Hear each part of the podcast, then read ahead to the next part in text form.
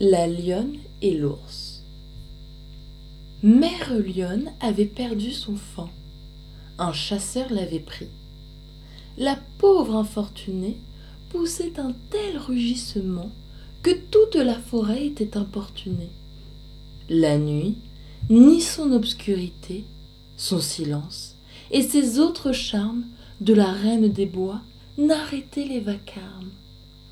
Nul animal n'était du sommeil visité. L'ours enfin lui dit Ma commère, un mot sans plus.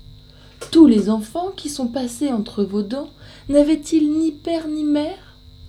Ils en avaient. S'il est ainsi, et qu'aucun de leurs morts n'ait nos têtes rompues, si tant de mères se sont tues, que ne vous taisez-vous aussi? Moi Me taire? Moi Malheureuse Ah J'ai perdu mon fils, il me faudra traîner une vieillesse douloureuse. Dites-moi, qui vous force à vous y condamner? Hélas, c'est le destin qui me hait. Ces paroles ont été de tout temps en la bouche de tous. Misérables humains, ceci s'adresse à vous. Je n'entends raisonner que des plaintes frivoles. Quiconque, en pareil cas, se croit haï des cieux, qu'il considère écube, il rendra grâce aux dieux.